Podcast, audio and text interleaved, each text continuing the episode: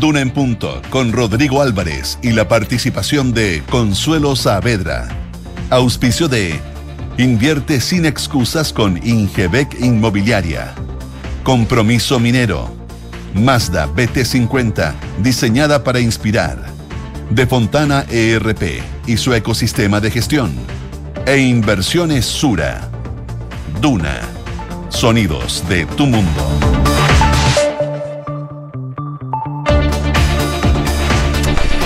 Siete de la mañana con un minuto, son las 7 de la mañana con un minuto. ¿Qué tal? ¿Qué tal? ¿Cómo les va? Muy, pero muy buenos días. Bienvenidos a esta nueva edición de Unan Punto que hacemos desde Santiago, desde la capital eh, del país, por la 89.7, llegamos a Valparaíso, al 104.1, a Concepción en el 90.1, también en la ciudad de Puerto Montt 99.7 y usted nos puede escuchar y también ver en todas nuestras plataformas y también a través de nuestro streaming en duna.cl. Jornada bien nublada acá en Santiago. Mm, vamos a conocer rápidamente el pronóstico del tiempo con la José Tabracópolos, pero da la impresión que los días que se vienen en materia climática al menos van a, van a ir eh, bajando. A propósito de materia climática, vamos a estar hablando también de la COP27 hoy día en este programa. Nos hacemos cargo también de lo que está pasando en estos momentos en los Estados Unidos, donde todavía no está muy clara qué, tiene que ver con esta votación de medio término, em, donde de alguna manera se evalúa lo que ha hecho el presidente Joe Biden hasta la fecha, tomando en cuenta las elecciones del 2024. Y por ahora, los republicanos están ganando terreno, pero tampoco es una debacle para los demócratas en em, lo que se refiere a los escaños de la Cámara de Representantes y también algunas gobernaciones. Entramos también en materia de eso y del periplo, del viaje del presidente Gabriel Boric a la Araucanía, que debiera comenzar mañana muy temprano. A eso de las 5 de la mañana parece que se le embarque con dirección al sur de nuestro país, a la macro zona sur. Parte de lo que vamos a revisar en esta edición de Dura en Punto. Josefina Stavrakopoulos, tengo frío. Sí, hace frío. hace frío, ¿eh? Hace frío. Hoy día hay 12,3 grados de temperatura. La máxima no va a subir mucho más. Va a llegar hasta los 16 acompañado de nubosidad parcial, según lo que nos dice la Dirección Meteorológica de Chile. Y esta condición se va a mantener durante los próximos días. De hecho, las máximas no van a subir más allá de los 22 grados de mañana y así hasta el domingo, según el pronóstico extendido. Si nos vamos a otras zonas del país donde nos escuchan, Viña del Mar y Valparaíso en el 104.1, 12 grados, llovizna está hora la máxima va a llegar hasta los 16, siempre acompañado de bastante nubosidad y viento de entre 25 a 40 kilómetros por hora. Donde cae agua débil, eso sí, es en Concepción. 14 grados de temperatura. Hasta ahora la máxima no va a subir mucho más, va a llegar hasta los 15. Se espera que esté cubierto con chubascos débiles durante todo el día y podrían incluso tener tormentas eléctricas durante el transcurso de la tarde-noche. Por último, les cuento de Puerto Montt y sus alrededores, donde nos escuchan en el 99.7 12 grados a esta hora, máxima de 17, amanece con cielos cubiertos y se esperan chubascos débiles durante la tarde. La caída de agua se va a mantener por lo menos hasta el domingo de forma intermitente entre chubascos y lluvia, pero eh, van a tener eh, bastantes precipitaciones durante el resto de esta semana. Hoy parte muy bien el miércoles para mí, rodeado de mujeres. Estoy con la José. En un rato más se suma la Consuelo Saavedra y también nuestras infiltradas. Vamos a estar con la Isa Caro, Isabel Caro, que nos cuenta todos los detalles de lo que espera en su visita a la Araucanía el presidente de la República, Gabriel Boric, que sería entre jueves y viernes. Y también con Leslie Ayala, otra de nuestras infiltradas, que nos habla de la quina para el próximo fiscal nacional, lo que se juega el gobierno en su propuesta al Senado. 7 con 4. 7 de la mañana con 4 minutos. Así estamos partiendo, así estamos arrancando. Y acá, acá le presentamos nuestros titulares.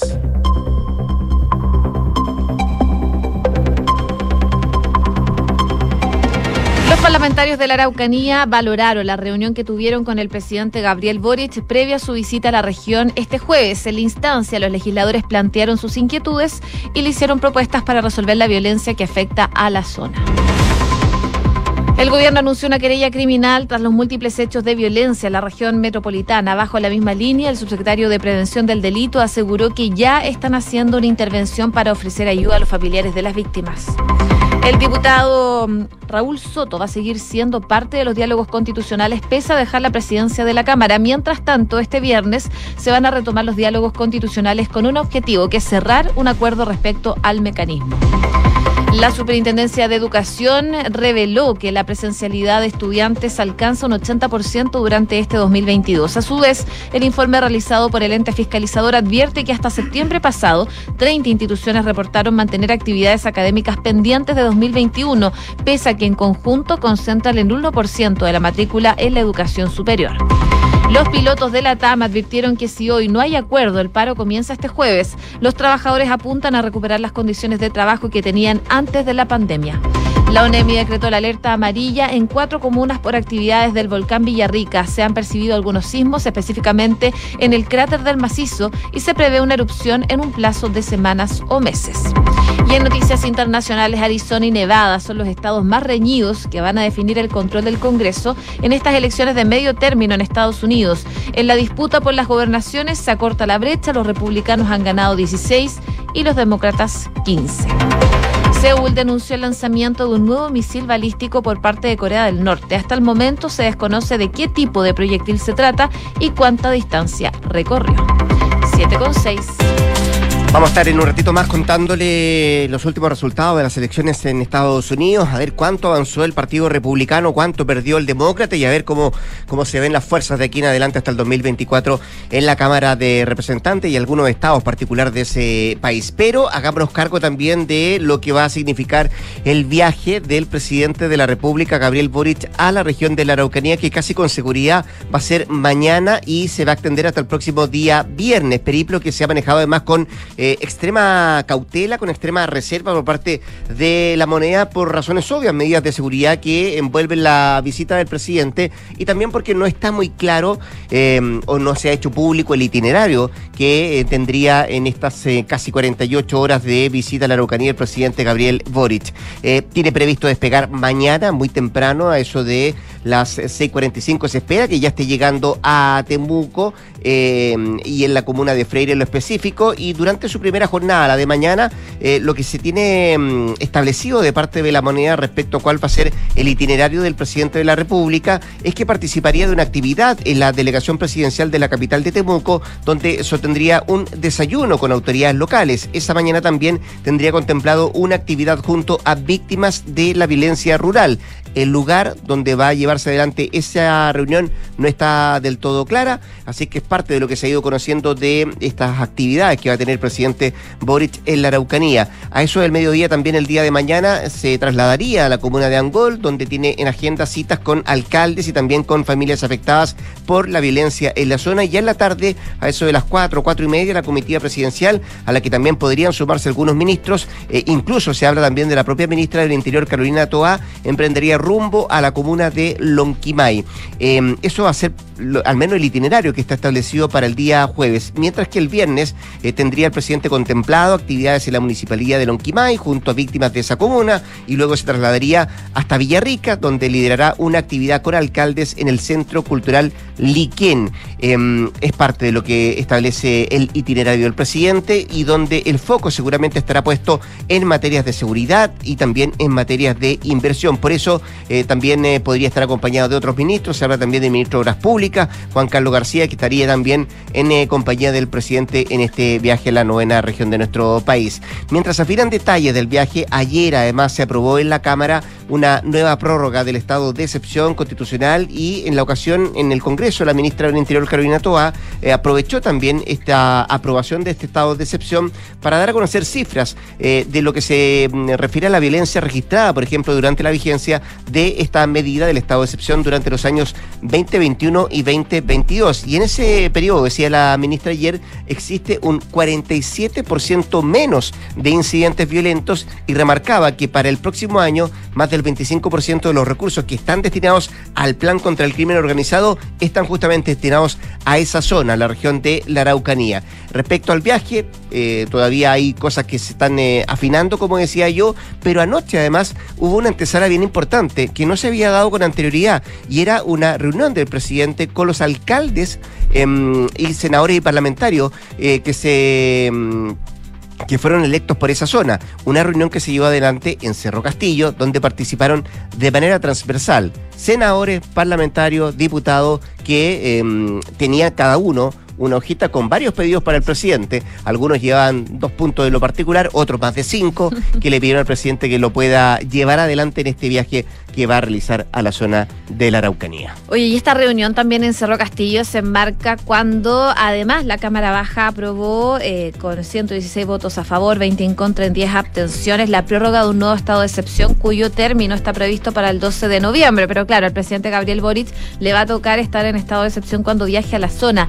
Y por poco más de dos horas y media se extendió este encuentro que tú comentabas, terminando a eso de las 10 de la noche, donde los legisladores se mostraron bastante conformes por el diálogo ellos recalcaron que este tipo de instancias no había existido antes con otro jefe de Estado previo al viaje contemplado y se había aplazado ya varios meses, lo que ya es una buena noticia que se concrete el viaje y que se generen este tipo de instancias. Hablaron varios parlamentarios a la salida de esta reunión, uno de ellos, por ejemplo, Miguel Mellado de RN, que comentó que le hicieron ver sus distintos puntos de vista, eh, que el presidente los recogió, que escuchó a todos los parlamentarios, dice que también escuchó para poder definir un camino de trabajo conjunto en la región de la Araucanía y dijo que van a tener eh, críticas cuando corresponda, pero creo que hay que trabajar unidos, atravesar los puentes, es lo que nos pide cada una de las personas de la Araucanía. También habló el senador Jaime Quintana del PPD también por la zona y remarcó la disposición que ha tenido el mandatario de escuchar atentamente a todos y cada una de las intervenciones, que es algo que hay que valorar. Eh, creo que este diálogo es inédito, decía Jaime Quintana.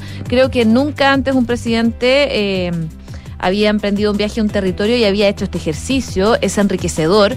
Me da la impresión que quedó muy conforme con lo que escuchó. Creo que el nivel de disenso es mucho menor de lo que cualquiera pudiera imaginar y eso sí es importante para la región, comentaba el parlamentario. Así que es parte de las reacciones que se dieron tras la cita, eh, bastante tranquilas, salieron bastante conformes, me, dio la sensación los parlamentarios que estuvieron en esa reunión con el presidente Gabriel Boric, previa a su visita entonces de mañana a la región de la Araucanía. Una cosa es conversar, decían algunos, otra es llevar a la práctica, por cierto, las cosas que se podrían dialogar y lo que se conversó anoche en Cerro Castillo. Vamos a estar muy pendientes entonces de todos los detalles de este viaje del eh, presidente de la Araucanía. En un ratito más, nuestra infiltrada Isabel Caro nos viene a contar también cuál va a ser el periplo, eh, con quién tiene pensado juntarse el presidente y cuáles son las expectativas también de la moneda respecto a este viaje del presidente Gabriel Boric el día de mañana. 7 con 12.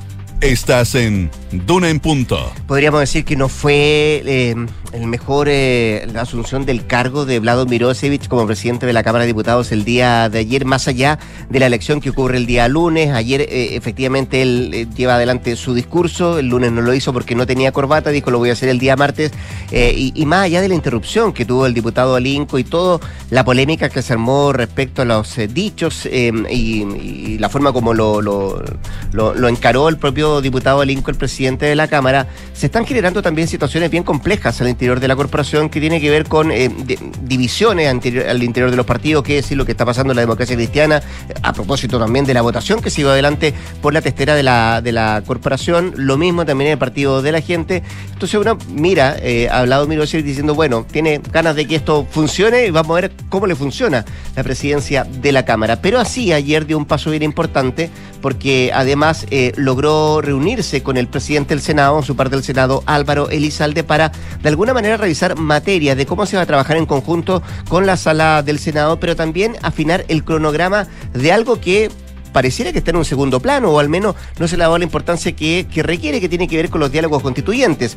Eh, y no porque a lo mejor no, se le quiera dar la importancia, sino que ha habido tan poco avance eh, que por momentos uno se va perdiendo respecto a cuál ha sido el, terreno ganado en las conversaciones que han tenido las partes para los diálogos constituyentes. Bueno, a pesar de eso, el eh, presidente de la Cámara, Vlado Mirose, dijo que él va a ser el quien convoque a las próximas citas junto al líder del Senado y se está estableciendo estableciendo un cronograma de aquí en adelante. Además, acordaron ambos, tanto Elizalde como Mirosevich, los primeros pasos de coordinación entre ambas cámaras. Em, él dice, representamos a todos los órganos políticos y cualquiera hubiese sido el resultado, decía Elizalde ayer, necesariamente había y hay que coordinarse con el presidente de la Cámara. Y en ese contexto, eh, Mirosevich dijo que la Cámara definirá una lista también de 30 proyectos de ley que van a desempolvar e intentar tramitar rápido lo que haría también el Senado. Y entre esos em, artículos, esos proyectos, tiene que ver con materia de seguridad pública, cuestiones respecto al costo de la vida, del empleo y también de la reactivación económica. Eh, proyectos de ley que él dice que desempolvar porque llevan bastante rato en el, en, el Parlamento, no han avanzado mucho, no han tenido mucha, mucho avance y por eso eh, se va a poner el foco en ese trabajo conjunto con el Senado pero también tiene que ver con cómo se sigue adelante con los diálogos constituyentes. Y ayer se anunció que el expresidente de la Cámara, Raúl Soto, va a seguir participando de esto, em, en su calidad de coordinador, en su calidad de de, una persona que estuvo colaborando bastante en la primera parte de esto y, por eso se le va a sumar al trabajo. Es decir, Elizalde, Mirosevich, uno presidente del Senado o presidente de la Cámara y el expresidente de la Cámara, Raúl Soto, van a estar participando de estos procesos eh, constituyentes. Se supone que el viernes hay una jornada em, importante respecto a tratar de afinar acuerdos, seguir avanzando en esta materia, pero insisto, José, da la impresión de que por un momento nos hemos olvidado de los diálogos constituyentes, de un proceso que comenzó después del 4 de septiembre y que se suponía que iba a avanzar lento pero seguro. Pero algunos dicen, parece que va demasiado lento. Sí, eh, bueno, es que ha quedado un poquito en stand-by también con todo lo que ha pasado durante el último tiempo y también luego de que el eh, Congreso definiera el órgano que va a arbitrar el nuevo proceso constituyente, habló la presidenta del Partido por la Democracia, del PPD, Natalia Pergentili, y anunció, claro, que va a haber esta reunión el viernes, que va a haber una jornada maratónica para poder tratar de zanjar después de 10 semanas de negociaciones la discusión de fondo en torno a quién va a redactar la propuesta de ley fundamental. Y ella lo que explicaba es que para el viernes han definido tener una jornada larga de manera de poder avanzar en todo lo que se pueda, porque dice, sabemos que estamos contra el tiempo, que no está teniendo alto rating esto, pero sin duda es relevante eh, para los desafíos de país, según lo que dijo eh, la administradora mm, pública y ex subsecretaria también de Economía. Estamos concentrados en sacar adelante todo lo máximo posible. Este viernes decía Natalia Perientili que es parte, sabemos, de las negociaciones para eh, lograr una nueva constitución. Esta reunión del viernes, eh, como comentábamos, va a ser la primera que va a protagonizar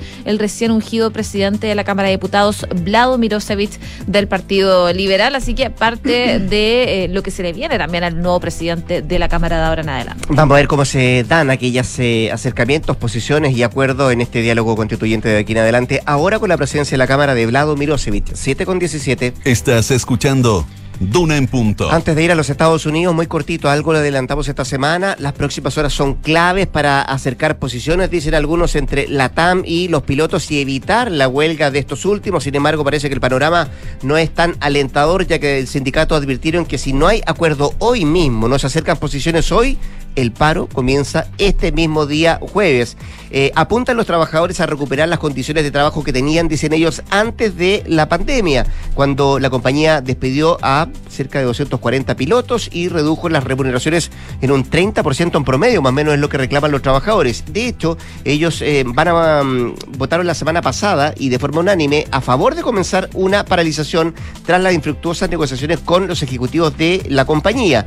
Conversaciones que se iniciaron en agosto de este año, primero con un, con un proceso no reglado y luego desde el pasado 13 de septiembre con tratativas ya regladas. De concretarse el paro, sería el primero en 17 años por parte de los pilotos. Y hasta ahora las em, comisiones negociadoras de la empresa y también de los trabajadores no han tenido avances significativos en el marco de esta mediación que se realiza además con la supervisión de la Dirección del Trabajo. ¿Cuáles son los argumentos de los pilotos o de los trabajadores para ir a huelga? Bueno, radican en que, dicen ellos, hoy existe ya una reactivación de la actividad y además dicen todos los estamentos de la compañía, que incluye también a altos ejecutivos, recuperaron las remuneraciones previas al 2020, eh, salvo los pilotos, dicen ellos, por eso insisten en que hoy es justo que haya una vuelta de mano y también se recupere ese dinero que dejaron de percibir por la pandemia a los pilotos y se les pueda recuperar hoy día. Vamos a ver qué es lo que pasa en las próximas horas, pero de no llegar a acuerdo, la huelga comenzaría este mismo jueves.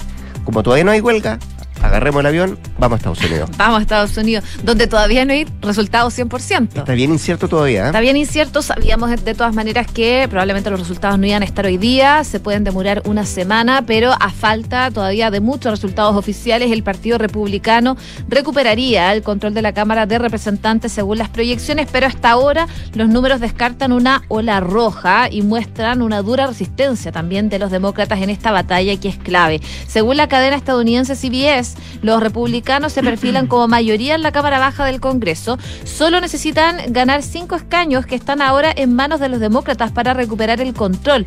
Pero las matemáticas son complejas para el Senado, que renueva un tercio de sus miembros con alguna carreras demasiado igualadas como para anticipar quién podría ganar. En el Senado, por ejemplo, actualmente hay un empate 50-50 que rompe la vicepresidenta Kamala Harris, quien tiene derecho a votar en la Cámara Alta cuando eh, se presenta esta situación, cuando hay empate. Cualquier cambio puede desequilibrar la balanza y hay carreras muy disputadas, sobre todo en Arizona, en Nevada y en Georgia. Los demócratas podrían eh, considerar un gran resultado mantener el control de la Cámara Alta. Por ejemplo, John Fetterman eh, se declaró vencedor en su disputa por el Senado por Pensilvania, lo que supone un importante triunfo al recuperar un puesto que estaba en manos de republicanos. Eh, parte entonces de lo que se ha ido viendo durante el último, las últimas horas, al menos por ahora las elecciones de medio término de Estados Unidos, a los republicanos les va bien, pero no excelente. Otra cosa, son los gobernadores que ya hay algunas sorpresas que se han ido dando y varios hitos electorales. Por ejemplo, Maryland eligió por primera vez a un gobernador negro y Massachusetts se decantó por una abierta lesbiana. Que son hitos que se van dando en estas elecciones de medio término, algo que no se había visto antes. En cinco estados todavía está en suspenso lo que va a pasar con los gobernadores, pero claramente lo que tú decías respecto a la Cámara de Representantes, si bien hay un avance los republicanos, tampoco podríamos decir lo que anunciábamos al principio no se trata también de una debacle para los, para los demócratas. Así que todavía hay mm, estados que están eh, definiendo voto a voto. Arizona es uno de ellos, Nevada también. Y vamos a ver qué es lo que pasa con el control definitivo del Congreso norteamericano. 7 con 20. En Duna en Punto le tomamos el pulso a la economía. La UEF está en 34.690 pesos. El dólar cerró a la baja. Vamos a ver cómo se mueve también hoy día, 908,95 pesos. El euro, también en números rojos, 914. El IPSA en números azules, 5.406 puntos al alza. Y el cobre, 3,66 dólares la libra. Revisemos también la portada de algunos eh, diarios económicos. Hoy día Pulso destaca. Inflación anual en octubre baja a 12,8% y se moderan proyecciones para el 2022 y 2023. También destacan otros titulares. Pulso los requisitos que impone la reforma de pensiones a los nuevos inversores privados. Miremos también el diario financiero. Falabella detalla las medidas para mejorar márgenes y bajar gastos tras caída en los resultados. Principal titular también del diario financiero. Todo eso en materia económica. 722.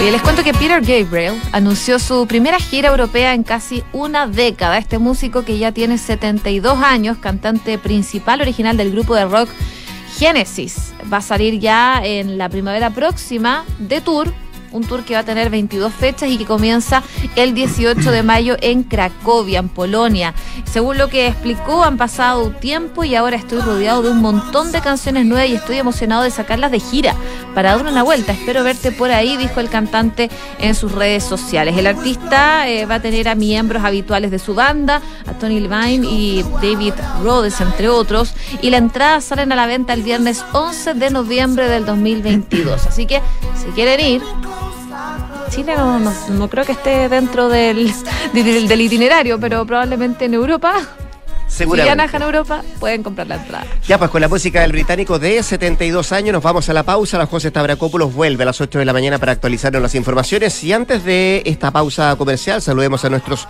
auspiciadores. Hoy la seguridad es un tema que nos importa a todos. Por eso contrata Verisur, la alarma capaz de actuar antes de que lleguen las fuerzas de seguridad. Calcula online en verisur.cl y activa Verisur. Activa tu tranquilidad. Estudia International Business en la Universidad de los Andes carrera bilingüe, pionera a nivel nacional. Para postular, debe realizar un test de inglés antes del próximo 12 de noviembre. Más información en uantes.cl. ¿Sabías que en los parques solares más grandes del mundo hay un chileno? ¿Un mineral chileno? Cada panel solar necesita 5 toneladas de cobre y 20 gramos de plata para funcionar. Compromiso Minero tiene como objetivo aportar con los minerales necesarios para combatir el cambio climático y así ayudar al planeta. Conoce más en compromisominero.cl y confía en el equipo de expertos en inversiones y así podrás ver tu portafolio y patrimonio crecer a futuro gracias a su constante asesoramiento. Descubre sobre la mayor oferta de productos de inversión del mercado en inversiones.sura.cl.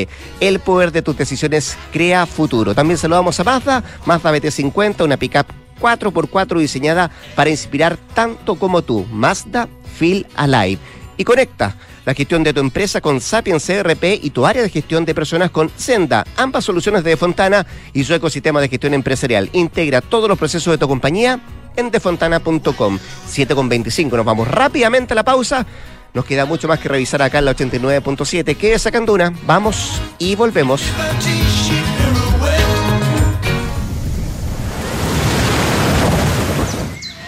Descubre Mazda BT50, una pickup 4x4 con un diseño pensado en ti, que te llevará de donde estás hasta donde quieres estar.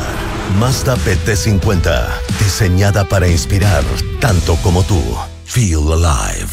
Mazda, Darko Center. ¿Sabías que en las fábricas de automóviles más innovadoras del mundo hay un chileno? Un mineral chileno, el cobre y el litio. Un automóvil eléctrico utiliza cuatro veces más cobre que un automóvil convencional y sus baterías requieren de litio, minerales que produce nuestro país mediante prácticas sustentables y responsables con el medio ambiente. En la lucha contra el cambio climático, ese es nuestro compromiso. Compromiso minero, haciendo en el presente un mejor futuro. Conoce más en www.compromisominero.cl. Me di cuenta de que debíamos hacer un cambio en la gestión de personas y comencé a pensar, pero pensar en digital. Fue ahí cuando encontré Senda de, de Fontana y conecté todos los procesos del capital humano. ¿Y tú? ¿Qué esperas para pensar en digital? Piensa digital contratando Senda con Z, el software de recursos humanos de Defontana que te conecta al único ecosistema digital de gestión empresarial, comunicaciones, asistencia, reclutamiento y mucho más. Contrata Senda de Defontana desde 1.2 UFs mensuales en senda.cl. Ingeniería Civil Eléctrica en la Universidad Andrés Bello, enfocada en problemas de actualidad relacionados al cambio climático, como el uso masivo de energías renovables y la electromovilidad, y en el desarrollo de la tecnología necesaria para la transformación energética. La carrera cuenta con investigadores activos y reconocidos a nivel internacional y con el apoyo del Centro de Transformación Energética de la UNAV, el que tiene convenios con universidades en Inglaterra, Italia, España y China. Infórmate en unav.cl. Amor, llegaste. ¿Cómo estuvo? ¿Qué contaba la Javi? Uf, nos tocó un día increíble. Hicimos hasta una ruta nueva y todo. ¿Ah? La Javi estaba feliz. Y además me contó que contrató la alarma Verisur. Mira. Así que se siente mucho más tranquila con la casa. Qué bueno que te hizo caso. Eso mismo le dije. Si para nosotros fue una buena solución. Protege lo que más quieres. Calcula online en verisur.cl o llama al 600-385-0003. Activa Verisur. Activa tu tranquilidad. Paula lleva cinco minutos revolviendo su café mientras mira noticias en su celular. Aún no le pone azúcar, solo le da vueltas y vueltas. Hay momentos para darle vueltas, pero a la hora de invertir es mejor escochafondos, con soluciones simples y rápidas a través de la app o la web, donde un grupo de coach expertos te guiará según tu perfil de riesgo y objetivos. Deja de pensarlo y hazla simple con Scotia. Infórmese de las características esenciales de la inversión en estos fondos mutuos establecidos en sus reglamentos internos y scotiabankchile.cl. Infórmese sobre la garantía estatal de los depósitos en su banco en cmfchile.cl. Marca registrada de The Bank of Nova Scotia, utilizada bajo licencia. No da lo mismo que mi hijo sea diagnosticado con un problema al corazón. No da lo mismo que tengan que operarlo con urgencia. No da lo mismo llegar a un centro especializado en cardiología pediátrica. Que tu hijo sea atendido en el único centro del país con un programa dedicado al tratamiento de la insuficiencia cardíaca en el niño no da lo mismo. Somos Cardiología Pediátrica UC. Contamos con un equipo médico con sólida trayectoria y experiencia. Tratamos anualmente a más de 500 niños con cardiopatías congénitas. Somos UC Cristus. Somos la Católica. Esto es Duna en Punto con Rodrigo Álvarez. 7 de la mañana con 28 minutos, nos pasamos en el primer bloque en el tiempo, pero eh, siempre tenemos momento para, para, dialogar, para conversar. Está en pleno desarrollo eh, la cumbre de cambio climático en Egipto, la llamada COP27, y el viernes viaja a ese país la ministra de Medio Ambiente de nuestro país, Maísa Rojas, para participar justamente de la cita que se va a extender hasta el próximo 18 de noviembre. De la cumbre, del rol de Chile, de los posibles acuerdos que se quiere conversar en, eh, en esa misma cumbre, queremos dialogar con la ministra de Medio Ambiente, Maisa Rojas, a quien saludamos de inmediato. ¿Qué tal, ministra? ¿Cómo le va? Muy buenos días. Muchas gracias por atender la llamada a Radio Duna. Muy buenos días, Rodrigo. Un gusto de poder... ¿Aló? ¿Ministra? Sí, por momentos, sí, por momentos se nos fue un poquito la señal. Ah, ahora ya. sí, ahora ver, escucho perfecto. sí. Ya. Muy buenos días. No, muy, muy, muy buenos días y el gusto es nuestro, ministra, tener la posibilidad de hablar de estos temas que son tan, pero tan importantes. Quiero partir por lo, por lo más macro, ministra. Eh, ¿Qué expectativas tiene usted de la cumbre? ¿Cuánto se puede avanzar en, por ejemplo, reconstruir, eh, en seguir evitando daños, en seguir evitando Mm. costos y, y también en seguir evitando pérdida a propósito del cambio climático? Sí, mira, seguro que va, van a haber muchos anuncios, se va a avanzar en, en muchos aspectos. La pregunta a estas alturas es que si es suficiente. Si es suficiente, porque la situación está está muy extrema. Año a año se nos va diciendo de que la ventana de oportunidad para tener una chance de lograr el objetivo del Acuerdo de París se nos se nos cierra rápidamente. Recordemos que eh, el Acuerdo de París nos pone un límite, queremos que el planeta no se caliente más allá de 1,5 grados, para eso tienen que ocurrir muchas cosas y se nos está acabando el tiempo. El secretario general de Naciones Unidas en su discurso de apertura llamaba a un pacto de, de solidaridad, más allá de, un, de los de los acuerdos eh, multilaterales que se negocian en estas cumbres. Sí, eh, usted lo decía, siempre se, se ven acuerdo en este tipo de cumbres, Sí. siempre hay algún avance. Lo importante, me imagino, ministra, acá es ver de qué tono, de qué calibre son esos acuerdos que se puedan conseguir en la cumbre. Eh, así es, y ahí es donde yo diría que está la, la situación compleja, porque comparado con el año pasado, efectivamente la situación eh, geopolítica internacional ha cambiado y no está tan favorable. Eh, por un lado tenemos una guerra eh, que en algunos casos, no en todos los casos, pero en algunos casos para algunos les ha hecho eh, argumentar de que, bueno, que quizás hay otras prioridades.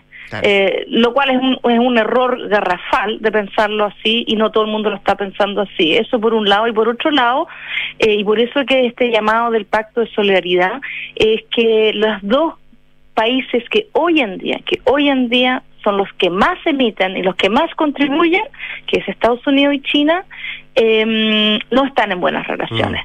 Eso voy a Eh, preguntar, yo creo que se puede avanzar poco por dos cosas. Primero, o sea, ojalá se avance mucho en este tema, ministra, pero, pero hay ciertas cosas, ciertos condimentos que hacen que a lo mejor esto no, no, no, no sea tan próspero. Eh, usted lo menciona, Estados Unidos y China no están pasando por las mejores relaciones. ¿Cuánto condiciona los acuerdos esa relación como primera cosa y Mm. cuánto condiciona también los acuerdos ausencias como India, China, el propio Mm. Estados Unidos que no van a estar en esta cumbre? Sí, no, yo tengo, o sea, Estados Unidos está, lo que pasa están con elecciones en, el, en su Mm. parlamento, tiempo, en sí, su Congreso, claro. ¿verdad? Está John Eh, Kerry, de hecho. Está, exactamente. No sé si tuvo oportunidad de ver un video hoy día en la mañana, eh, que es el como el hombre del, del cambio climático enviado por Estados Unidos. Sí. Se divulga un video hoy día a propósito de, de la propia COP27 donde él aparece con, con Nicolás Maduro. Es un diálogo muy cortito, pero muy afable entre los dos, entre las dos autoridades. Eh, está bien, mira, el cambio climático tiene la, la complejidad de que nadie lo puede resolver por sí solo. Ningún país lo puede resolver por sí solo. Y por lo tanto estamos, estamos obligados a sentarnos a la mesa y lograr consenso. Eso hace que eh, los avances sean difíciles, pero una vez que se logren, eh, todo el mundo debe estar de acuerdo. ¿ya? Así que te vamos a tener que seguir sentándonos a la mesa por muy lento que sean esos acuerdos. Pero independiente de, de los acuerdos dentro de Naciones Unidas, que funciona por consenso, donde los casi 200 países que son parte tienen que estar de acuerdo, eh, pueden haber muchas otras alianzas, pactos, eh, coaliciones eh, que involucran a los que quieran. ¿Ya? Y eso también es algo que ocurre en estas cumbres.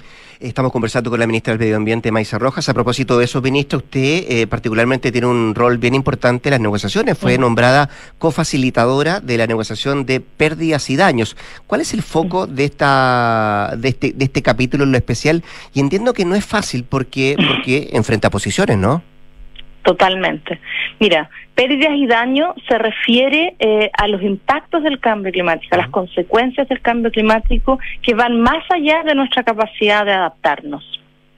Son los daños que ocurren cuando, o- o cuando hay un, un huracán que destruye infraestructura importante, eh, cuando tenemos em, aumento de nivel del mar que eh, no se puede em, evitar con, con, barreras artificiales, etcétera, mm. sino que simplemente va a hacer desaparecer mi territorio. Eh, ahí estamos hablando de, de, pérdidas, ¿ya? Son pérdidas que a veces son económicas, son pérdidas en vida eh, y pérdidas en terreno. Y que se recuperan, ¿no? Y que no se recuperan exactamente, son irreversibles mm. eh, y por lo tanto alguien tiene que tiene que pagarlas. Entonces lo que lo que se quiere discutir acá es financiamientos para pérdida y daño y efectivamente, eh, como decíamos que las decisiones se toman por consenso, había un grupo importante de países que los que tienen que pagar, que ni siquiera se querían sentar a la mesa hace un par de meses atrás.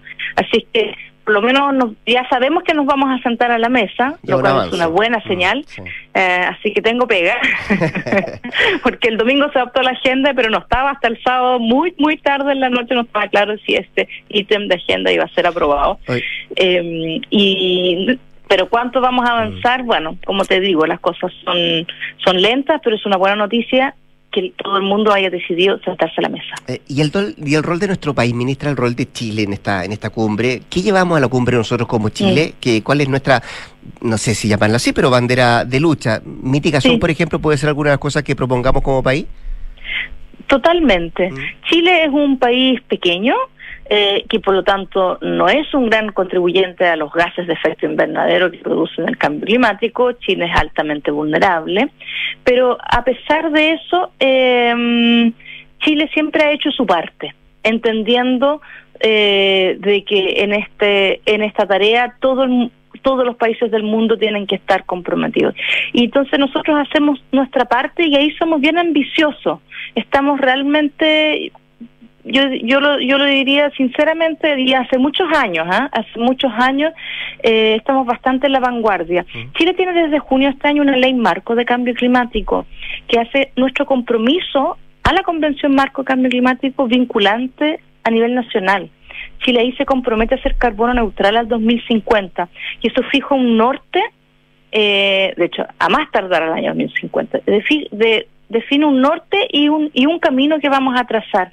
Es un camino que todos los países del mundo tienen que trazar, pero que nadie está, estamos todos comenzando a caminar. Siendo un país pequeño, por ejemplo, la transición energética que está asociada a esto, somos también estamos en, una posición de, penetración de energías renovables bien alta en nuestra matriz energética. y entiendo, y, corríjame si me equivoco, pero entiendo que también nuestro país va a adquirir un nuevo compromiso con Naciones Unidas en, materia de emisión de metano. ¿De qué, trata, ¿de qué trata esto? Ya, muy importante. Generalmente hablamos, cuando hablamos de gases de efecto invernadero, hay varios, pero el más importante es el CO2, que es el, que se emite cuando quemo, cuando quemo petróleo, cuando quemo, quemo carbón, etcétera. El metano es otro gas que es muy potente, dura menos tiempo en la atmósfera y está generalmente asociado, y en el caso de Chile en particular, asociado a la descomposición de, de vegetales, ¿ya? Claro de vegetales cuando los, cuando cuando terminan en, relleno sanitario y también asociado a la ganadería, a, la agricultura en general. Entonces es un gas en la cual nos hemos enfocado menos, es más difícil de reducir porque está asociado con alimentación, ¿verdad? Que es una eh, es un tema mm, absolutamente esencial. Pero efectivamente, por ejemplo, el año pasado eh, Estados Unidos y otros países hicieron un llamado para tener un, compromiso global de metano. 100 países lo firmaron, Chile lo firmó y eh, a partir de eso nosotros nos comprometemos a este yo diría que es un primer paso, pero demuestra que nosotros estamos disponibles para eh, mirar estos mm. temas y avanzar. Nos vamos a comprometer que nuestras emisiones han estado subiendo en los últimos años, que van a dejar de, de subir, el 2025 van a comenzar a bajar. A eso nos comprometemos. Perfecto. Eh, ministra, para terminar eh, y para responderle a los que son más suspicaces en este tipo de temas, ¿cuánto nos beneficia como país estar en la cumbre? Em, nos beneficia eh, porque todos tenemos que estar sentados a la mesa y nosotros podemos demostrar de que nos beneficia nacionalmente tomar estas medidas porque esto es un finalmente el bienestar del planeta es un bienestar también para los chilenos y chilenas, es bienestar ambiental y también es bienestar económico. ¿ah? Esto mm. no, no es un costo para Chile, es, un, es, un, es más bien un beneficio económico. Em, y por lo tanto que nosotros demostremos eso eh, va a ayudar yo espero, eh, al ambiente, al ánimo que en este momento no está tan alto y, y que necesitamos para poder actuar para enfrentar la crisis de cambio climático. La ministra del Medio Ambiente, Maisa Roja, conversando esta mañana con Radio Duna. Ministra, mucha suerte en el viaje. Entiendo, emprende viaje el próximo día viernes, eh, en lo Sí. personal y también en lo global. ¿ah? Que le vaya muy bien. Muchas gracias, un gusto conversar con ustedes. Igualmente, que esté muy bien. 7 con 39, nos vamos rápidamente a la pausa. Antes, invierte sin excusas con Ingebec Inmobiliaria. Ahora te ayudan a comprar un departamento en verde o con entrega inmediata, pagando el pie hasta en 48 cuotas sin intereses. Descubre este y más beneficios en ingebecinmobiliaria.cl. Hoy, la seguridad es un tema que nos importa a todos. Por eso contrata Verisur, la alarma capaz de actuar antes que lleguen las fuerzas de seguridad. Calcula online en verisur.cl, activa Verisur, activa tu tranquilidad. Y estudia International Business en la Universidad de los Andes, carrera bilingüe pionera a nivel nacional. Para postular, debe realizar un test de inglés antes del próximo 12 de noviembre. Más información en uandes.cl. Pausa, al regreso, Consuelo Saavedra y nuestras infiltradas, Paula Catena y Leslie Ayala. ¿Tus inversiones están creando el futuro que quieres? Sí, y no solo el mío, también el de mi familia. ¿Tu patrimonio está protegido? Sí, porque elijo asesorarme con expertos. El poder de tus decisiones crea futuro. Por eso en Inversiones Sura te asesoramos con soluciones personalizadas y con la mayor oferta de inversión del mercado. El poder de tus decisiones crea futuro. Sura. En Ingebec Inmobiliaria te ayudamos a comprar un departamento en verde o con entrega inmediata, pagando el pie hasta en 48 cuotas y sin intereses. Evalúate y obtén una asesoría profesional para invertir con nuestros asesores y accede a esta u otras promociones. ¿Qué esperas? Invierte sin excusas y llega a la meta con un buen pie. Ingebec Inmobiliaria, tu inversión, nuestro compromiso. Amor, llegaste. ¿Cómo estuvo? ¿Qué contaba la Javi? Uf, nos tocó un día increíble. Hicimos hasta una ruta nueva y todo. La Javi estaba feliz y además me contó que contrató la alarma Verisur. Mira. Así que se siente mucho más tranquila con la casa. Qué bueno que te hizo caso. Eso mismo le dije. Si para nosotros fue una buena solución. Protege lo que más quieres. Calcula online en verisur.cl o llama al 600-385-0003. Activa Verisur. Activa tu tranquilidad. En la Universidad del Desarrollo, el futuro está más cerca. Contamos con la mejor tecnología en laboratorios y salas de clases para que experimentes nuevas formas de aprender. Podrás acceder a intercambios y doble grado en prestigiosas universidades extranjeras y mientras estudias te incorporarás tempranamente al mundo laboral. Universidad del Desarrollo, acreditada en nivel de excelencia por seis años en todas las áreas. Decide, desarrolla, impacta. Enfrentar el cambio climático es tarea de todos. Duna, por un futuro más sostenible. Como parte de su compromiso con la innovación, Acciona ha puesto en marcha el proyecto Witness, cuyo objetivo es desarrollar un indicador biológico que haga frente a uno de los mayores desafíos de la desalinización por osmosis inversa, el ensuciamiento de las membranas. El indicador desarrollado por la compañía permitirá disponer de un diagnóstico preventivo para ajustar las condiciones de operación de las plantas desalinizadoras de agua de mar, minimizando los niveles de suciedad. Para potenciar su funcionamiento, este indicador se integrará en una herramienta predictiva basada en inteligencia artificial, la que será validada en las instalaciones de innovación Acciona en Murcia, España. Acciona, expertos en el desarrollo de infraestructuras sostenibles para recuperar el planeta. Y con ustedes, el profesional del año. Felicitaciones, estimado, muy merecido. Queremos saber en qué se va a gastar este gran premio. Gracias, gracias. Bueno, con esto por fin voy a poder comprarme el auto. ¡Comprar! Sé parte de la nueva experiencia de tener un auto. Suscríbete a smarticar.cl sin hacer trámites, pagar mantenciones, patente ni seguros. Smarticar. Comprarse un auto no es smarty. Quítale el bono, porfa. Jefe, dígame, ¿sabe usar los excedentes Sense para capacitar a los trabajadores? Chupaya, ¿me pilló? Mandomedio.com, pues jefazo. Capacítate ahora en cómo usar tus excedentes Sense y no los pierdas. Infórmate en mandomedio.com. Gracias, Mandomedio. ¿Te gustaría trabajar en el extranjero, en un entorno multicultural y en inglés? Entonces International Business o Andes es la carrera que te conviene estudiar. Podrás trabajar en finanzas, marketing, economía y todas las demás áreas de las empresas globales. Esta carrera bilingüe tiene una duración de cuatro años, de los cuales un semestre es en el extranjero y con un año adicional obtienes el título de Ingeniería Comercial.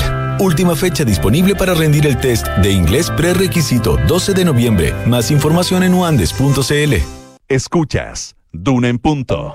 Duna 89.7.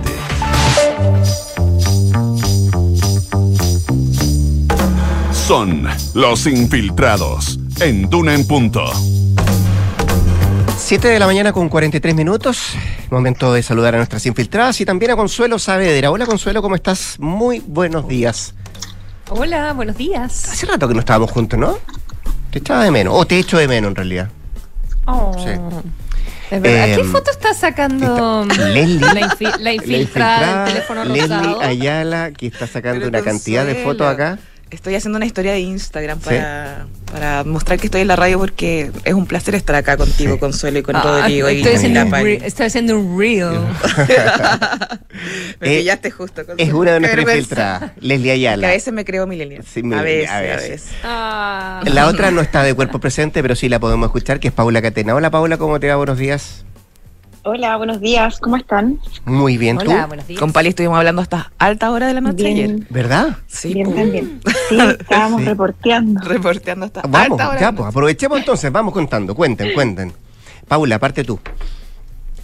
Eh, bueno, estábamos justamente con la Les hablando anoche porque justamente ella con su equipo confirmaron que el presidente Gabriel Boric viaja este jueves y viernes a la Araucanía, así lo confirmaron fuentes policiales, esto porque eh, en la moneda han manejado este viaje con mucho hermetismo. También eh, los partidos oficialistas, si bien dan cuenta de que efectivamente se va a realizar esta primera visita de el mandatario a la región de la Araucanía, eh, la moneda ha mantenido eh, con hermetismo. Esto es en todo caso muy similar a lo que han hecho otras administraciones que han viajado a la zona. Esto debido al contexto de violencia que hay en el lugar y por lo mismo también se requieren medidas de seguridad siempre adicionales para los mandatarios. O sea, tampoco es novedad el, el nivel de hermetismo que hay. Pero aún así, en, en este caso, yo creo que las expectativas son aún mayores para la visita de- del presidente Gabriel Boric. Esto porque justamente ha ido postergando su primer viaje a la zona en un contexto en que ha sido altamente demandado que él esté en el lugar. Y por lo mismo lo que se transmitía en el gobierno y en el oficialismo es que esta visita al menos la idea era postergarla para que sí tuviera un efecto real y no fuera sola mera- solamente meramente comunicacional. Por lo mismo también ahí se corre el riesgo, yo creo, de que se ha ido generando mucha expectativa y finalmente si los anuncios eh, no son muy contundentes, podría terminar eh, en, ma- en mayores críticas la visita y ahí yo creo que es un riesgo que tiene que ir manejando el gobierno y ver bien qué es lo que va a decir el presidente y hasta ahora al menos él tuvo ayer una ayer en la noche una reunión con parlamentarios de la Araucanía en Cerro Castillo justamente para escuchar ah, cuáles son los planteamientos que tienen eh, a puertas de esta visita. Y ahí también les confirmó, les dijo que estaba eh, trabajando en, en, un- en un- en una gira a la zona que iba a ser de dos días, jueves y viernes, hasta donde se sabe, y ahí les dijo más o menos cuáles van a ser los ejes de... em, de este, de este primer viaje que eh, bueno va a tener un fuerte foco en seguridad según lo que les transmitió. También eh, van a haber eh, medidas respecto de lo que es el plan Buen Vivir que se anunció en su momento justamente para dar salida a la crisis que hay, ahí- eh, que hay en el lugar que va a haber también anuncios respecto a reparación eh, a, la- a las víctimas de violencia y también diálogos, eh, eh, anuncios respecto a diálogos con las comunidades mapuche, que es un- una de las materias también que es altamente demandada por la zona y que por ahí esos, esos ejes serían los que encauzaría más o menos el presidente Gabriel Boric sus anuncios. Y es ahí donde hay que ver cuál es la profundidad que van a tener esto y que no se transforme finalmente en, en una visita más de un presidente, al menos en cuanto a agenda, lo que se conoce y lo que, y lo que había también eh, logrado recabar la LES ayer con, con el equipo de ella, es que eh, hay una agenda ya programada para estar en, en Temuco, Angol, Villarrica, y ahí eh, más o menos lo que, de lo que se conoce de ese itinerario no es muy, no es muy distante también a lo que han hecho otros presidentes en el entendido de que se reúne con autoridades locales, con eh, víctimas de violencia, con comunidades mapuche.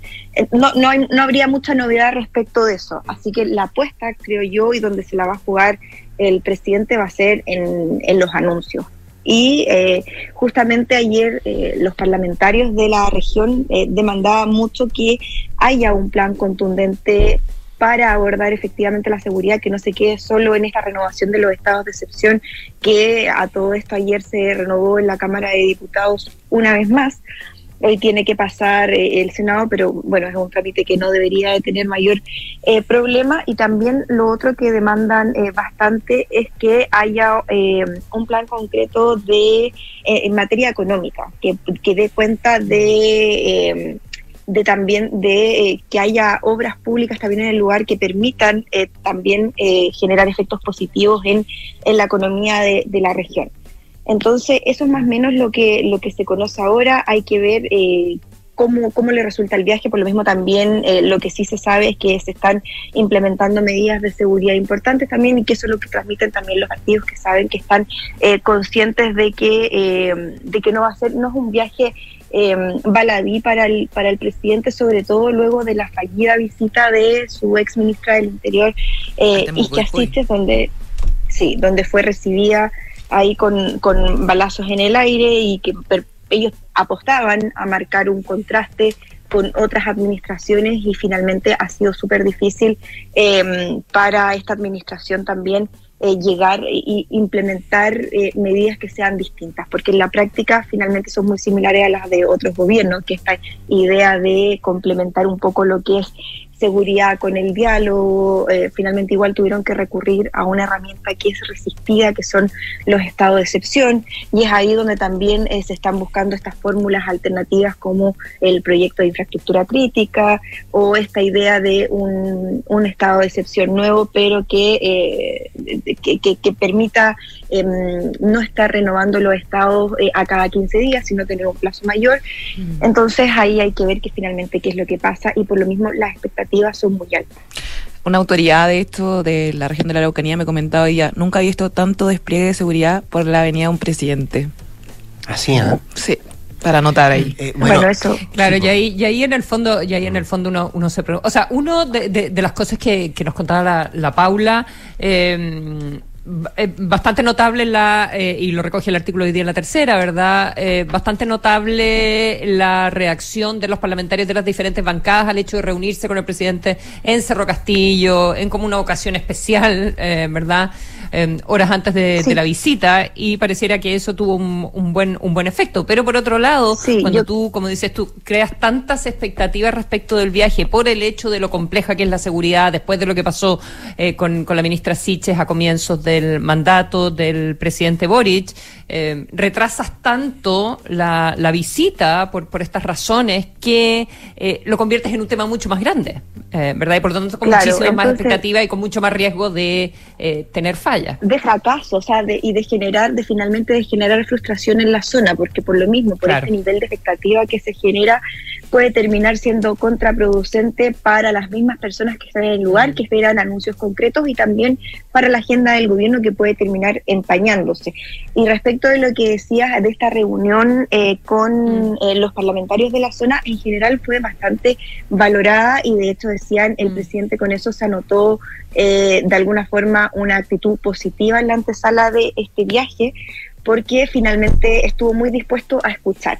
Dicen también, según lo que, lo que me comentaban anoche, es que en general el ambiente fue muy bueno, salvo eh, el que planteó una nota un poco, un tono quizás un poco más duro, fue el diputado del Partido Republicano, Ojeda, que él dijo que, eh, que, el gobierno no tenía que tener miedo a que las policías, según esto presentes, se enfrentaran, eh, que las policías se enfrentaran o tuvieran enfrentamientos en la zona y que eso pudiera repercutir en bajas. Ahí, según varios de los presentes, el mandatario dijo que él no estaba de acuerdo con eso, que él estaba porque idealmente no hubiesen enfrentamientos y no hubiesen bajas. O sea que esa no era la política que él quería implementar y que él estaba por eh, tratar de eh, plasmar una política que trascienda en el tiempo y que no solo se quede en esta administración, sino en las futuras.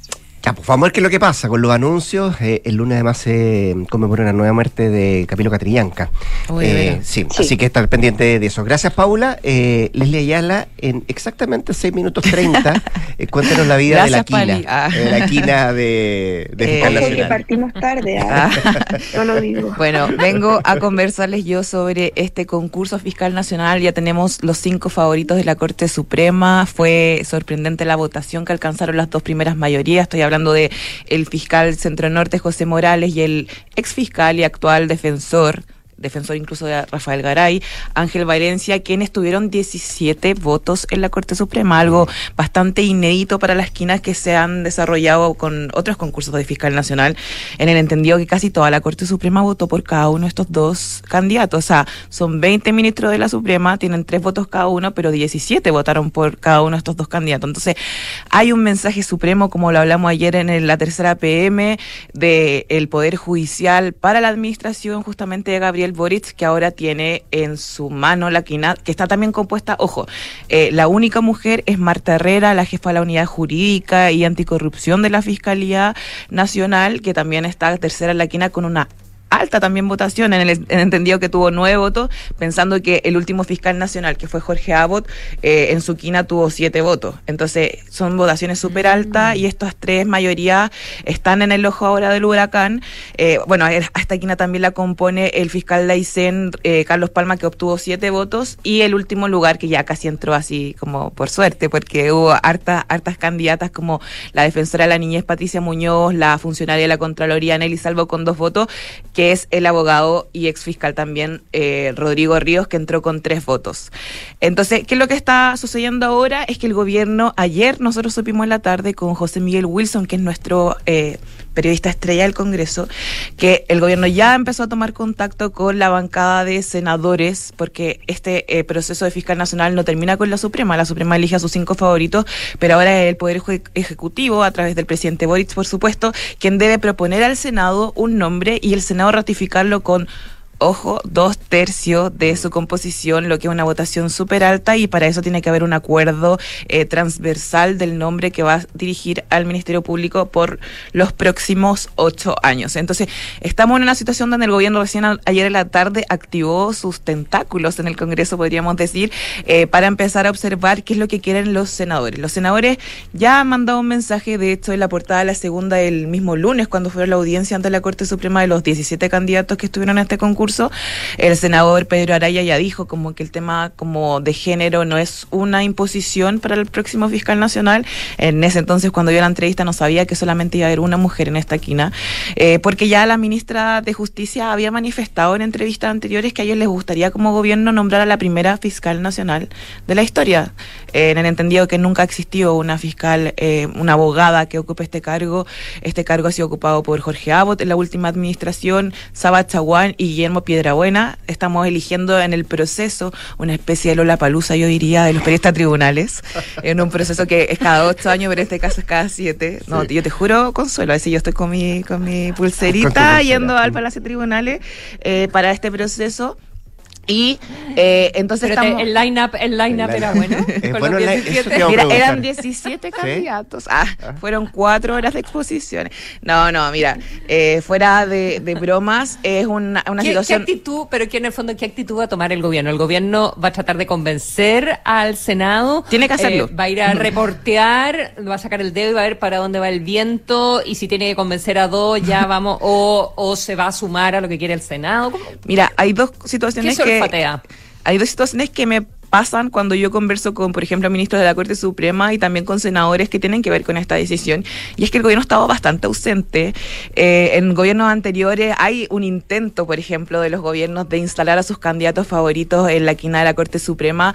Hay intentos y sondeos previos a esta etapa, que es cuando ya está la quina, y a mí lo que me han planteado tanto supremos como eh, senadores es que el gobierno ha estado bastante ausente de, de este entre comillas, negociación o muñequeo.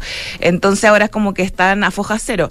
Hay dos candidatos que son los favoritos. Nosotros también estamos reporteando y sondeando cuál es lo que quiere el Congreso.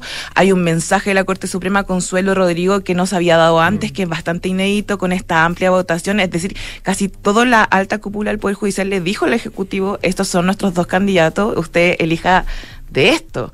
Eh, pero obviamente el gobierno no está obligado a elegir las mayorías y de hecho ayer me comentaba eh, una Pero entonces la Corte Suprema se había puesto un poco de acuerdo, ¿no? Es que sabéis que no, importaba tanto la exposición de 10 minutos porque tampoco No, tuvieron eh, tiempo eso, de eso ya es como, ellos, ¿o ¿no? sí, eso casi ya es como, eh, es un absurdo pensar que en 10 minutos alguien va a conocer o va a persuadir, quizás los indecisos con su tercer voto, porque cada ministro de la Corte Suprema tiene tres votos, pero en general los votos están bastante decididos y por eso nosotros también en la tercera sábado adelantamos un poco cuál iba a ser esta quina, bueno, nos equivocamos en dos, en dos personas, pero porque había, porque la probabilidad que entrara un, un, un- Margen un de error, quinto con, no, un Sí. quinto con tres votos era absurda, pero sí, más o menos se mantuvo la- las mayorías que ya se conversaban en Palacio Tribunal. Entonces, sí, la esquina en verdad eh, están conversadas porque además son abogados de vasta trayectoria que los ministros de la Suprema lo conocen, ya sea porque han conocen. alegado o porque tienen algún tipo de visualización pública. Entonces, evidentemente, no, no son cualquier persona que se enfrenta al Pleno de la Corte Suprema. Ahora, el presidente Boric entendemos que el viernes va a llegar la quina así como eh, oficialmente y de ahí en adelante tiene 10 días seguidos. eh, no hábiles. no ha llegado, no ha entrado No, todavía no, entra. No. Este es un acto que Ah. pasó el lunes, pero se demora un poco el trámite, pero ya una vez que el gobierno hace, eh, eh, entre, o sea, no entrega, cuando recibe la quina, empiezan a correr un plazo legal que son 10 días seguidos para que el presidente eh, entrega, entregue. La administración de Bachelet no se demoró tanto, pese a que había como ahí negociaciones cruzadas con el tema del contralor que se había caído en esa oportunidad, ¿se acuerdan? Eh, eh, Rajevich era el apellido. Eh, la presidenta Bachelet se demoró 13 días desde que tuvo la quina en su poder. O sea, eh, o sea, más bien desde que empezó a correr el concurso. Entonces, eh, el deadline que nosotros manejamos es que más o menos a mediados de noviembre nosotros ya tendríamos el nombre del gobierno para fiscal nacional. Ahora, si ese nombre fracasa, se tiene que hacer todo el concurso de nuevo. Tiene que haber una nueva quina y, y partimos de cero. Así que bueno, está todo abierto, las apuestas ya están ahí y el gobierno va a tener que eh, transitar en esta situación. Yo sé que te acerca la recomendación, pero si quieres saber más de esto, hoy día en el capítulo del Café Diario, el podcast de la tercera con Spotify, eh, se, se lo dedica, por cierto, al Mucho- fiscal nacional. Entrevistada justamente nuestra Leslie Ayala. Ah, ¿viene la pues. Leslie? Ahí viene Sí, la Leslie, que sí. me explotan lo que no acá. alcanzamos. No. Explotan acá Consuelo. que podcast, la radio, el diario, Explota, explota, me explota. Por eso Ya. siempre compartas Pero a me Rafael encanta, me encanta, los, me que van, los que van a explotar son Matías del Río favorito. y Nicolás Vergara. de la Leslie, el de Sí, Rafael por Agarrás. supuesto. Insisto, lo que van a explotar son. Vergara y del Río, que están bien molestos por la, Sí, por la por hora. la hora. Así que vámonos rápidamente. Gracias, Paula. Gracias, Leslie. Gracias, Consuelo. Nos vamos. Hasta acá. Esta edición de Una en Punto. Muy, muy días. buenos días. Chao.